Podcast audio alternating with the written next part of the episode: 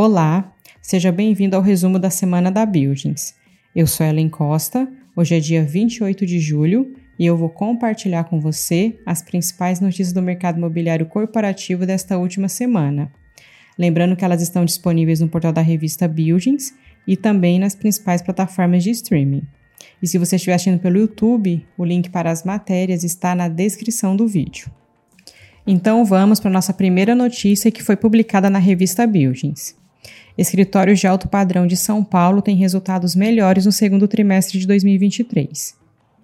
Conforme os dados do segundo trimestre do ano, apurados pela Buildings, a cidade de São Paulo possui hoje mais de 11 milhões de metros quadrados locáveis de escritórios em edifícios corporate, lajes corporativas, de todas as classes.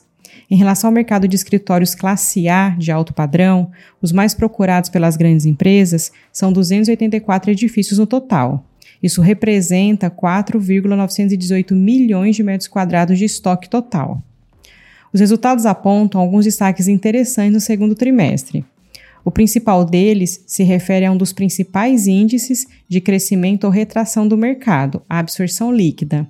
Ela voltou a ser positiva no universo corporate classe A, em mais de 56 mil metros quadrados. No primeiro trimestre, o saldo havia sido negativo em mais de 11 mil metros quadrados. Em relação ao novo estoque, o salto foi enorme. Entre abril e junho, o universo classe A entregou mais de 130 mil metros quadrados, ante estoque zerado no primeiro trimestre de 2023. Na esteira dos novos empreendimentos entregues no segundo TRI, o mercado foi aquecido com mais de 100 mil metros quadrados. Quer saber mais sobre os dados do segundo trimestre do mercado classe A de São Paulo? Acesse a revista Builds e confira conteúdo exclusivo. Nossa próxima notícia foi publicada na Exame. Quanto aponta os 10 melhores fundos de tijolo e de papel do primeiro semestre do ano. Os fundos imobiliários estão de volta aos holofotes com a perspectiva de início do ciclo de cortes de juros. O IFIX, índice de referência para o mercado, subiu quase 10% no primeiro semestre deste ano, no maior nível desde janeiro de 2020. Vale ressaltar que os ganhos do IFIX foram maiores que o do Ibovespa, que avançou 7,6% no mesmo período. E o movimento tem sido mais forte nos fundos de tijolo, aqueles que investem diretamente em imóveis.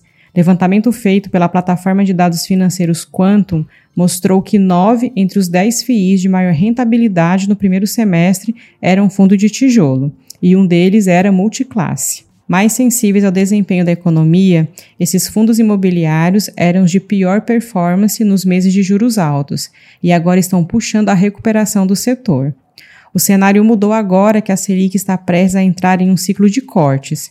É esperado um corte de 0,25 ponto percentual já na reunião de agosto. Os fundos de tijolo apanharam muito. Nos últimos anos, comparado com o CDI, o ativo não parecia ser um bom investimento. Mas é preciso lembrar que o ativo imobiliário tem uma vida longa, afirmou Máximo Lima, fundador e CEO da gestora Hemisfério Sul Investimentos. Existem também fatores específicos de cada fundo. O Kinea Real Estate, por exemplo, está em processo de desinvestimento, então já está em fase de devolver o capital, o que leva seu retorno para cima no período. Mas, de maneira geral, há uma retomada mais forte dos fundos de tijolo, avaliou João Vitor Freitas, analista da Toro Investimentos. Para conhecer os 10 maiores retornos no primeiro semestre dos fundos imobiliários de tijolo, acesse a revista Buildings.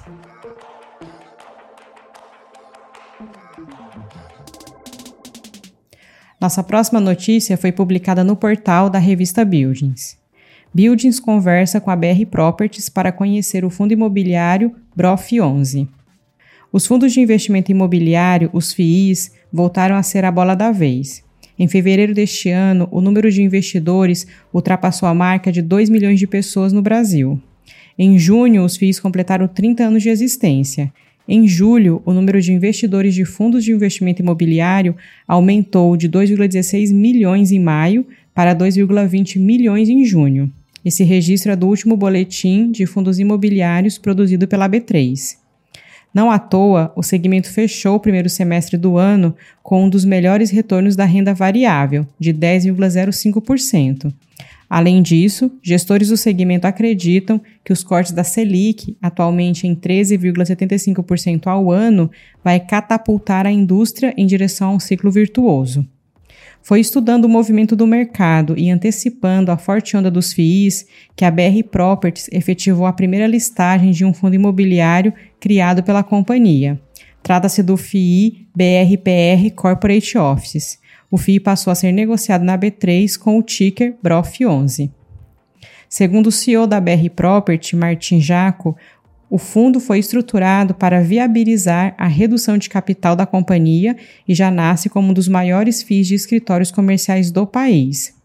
Justamente a fim de conhecer melhor a nova fase da companhia, saber mais detalhes do fundo e os projetos futuros da BR Properties, que a Builds conversou com Martin Jaco. O senhor também compartilhou sua percepção sobre o mercado imobiliário no pós-pandemia e explicou as características dos imóveis que compõem o portfólio do BROF 11, o Passeio Corporate no Rio de Janeiro e o Complexo Águas Claras em Nova Lima, Minas Gerais. Quer saber mais? Não deixe de conferir entrevista exclusiva no portal da revista Buildings e também num vídeo exclusivo no YouTube.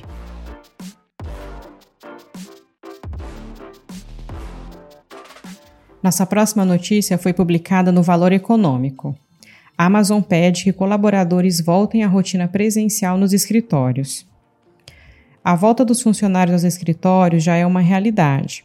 Temos visto esse movimento acontecer, sobretudo, nos principais centros de trabalho do Brasil, São Paulo, Rio de Janeiro e outras cidades. E o movimento continua mais intenso fora do Brasil. Prova disso é que a gigante de tecnologia Amazon comunicou aos seus funcionários que eles podem ter de se mudar para os escritórios principais da empresa. Estes estão concentrados em cidades maiores, como a sede em Seattle ou escritórios em Nova York ou São Francisco. O anúncio em questão é uma escalada nos esforços de trazer os colaboradores de volta à rotina presencial e, assim, voltar a integrar as equipes com seus gestores diretos. Essa cartada da Amazon, no entanto, encontrou resistência de alguns trabalhadores. Internamente, eles especulam que as regras de retorno ao escritório são uma outra maneira de reduzir a força de trabalho. Por outro lado, o porta-voz da empresa, Brad Glacier, ressaltou a importância dessa medida. Abre aspas. Há mais energia, colaboração e conexões acontecendo desde que trabalhamos juntos pelo menos três vezes por semana, e ouvimos isso de muitos funcionários da empresa que cercam nossos escritórios. Além disso, continuamos a procurar as melhores maneiras de reunir mais equipes nos mesmos locais e nos comunicaremos diretamente com os funcionários à medida que tomamos decisões que os afetam. Fecha aspas. Segundo os especialistas, existem vantagens importantes em ter uma parte da equipe trabalhando nos escritórios físicos. Alguns deles são colaboração mais eficaz, cultura corporativa, aprendizado e desenvolvimento profissional, entre outros. Para saber mais, acesse a revista Buildings.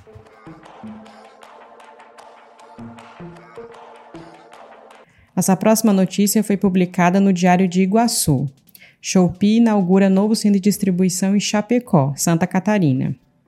A Shopee, marketplace que conecta vendedores e consumidores, inaugurou um centro logístico no formato Last Mile em Chapecó, Santa Catarina, no último dia 20. O objetivo da empresa é melhorar cada vez mais a experiência dos consumidores e dos vendedores brasileiros, por meio da otimização dos processos, desde a coleta dos produtos até a entrega. O estado já possui centros logísticos nas cidades de Blumenau, São José, Itajaí, Joinville e Criciúma. Além disso, a plataforma de e-commerce recentemente fortaleceu sua atuação no Nordeste ao inaugurar dois centros de distribuição, um deles em Recife, Pernambuco, e o outro em Salvador, Bahia. Eles operam no modelo de cross-docking, que é diferente do armazém tradicional. A região sul do Brasil já havia ganhado dois centros de distribuição da Shopee, o primeiro em Gravataí, o segundo em Caxias do Sul. Ao todo, são 16 hubs de distribuição na região sul do Brasil e um CD em Curitiba, no Paraná. De acordo com os dados do CRTU da Buildings, a Shopee ocupa mais de 79 mil metros quadrados, distribuída em 23 operações industriais no Brasil todo. Esses são os dados do segundo trimestre. A unidade mais recente ocupada foi a locação do HGLG Betim, com mais de 12 mil metros quadrados de área ocupada. Para saber mais, acesse a revista Buildings. E antes de finalizar, te convido para conferir os artigos e outros conteúdos disponíveis no portal da revista Buildings e também no nosso canal no YouTube. Então por hoje é só, vou me despedindo por aqui. Te desejo um excelente fim de semana. Espero que você tenha gostado do nosso resumo. Nós voltamos a nos falar então na próxima sexta-feira. Um abraço e até lá!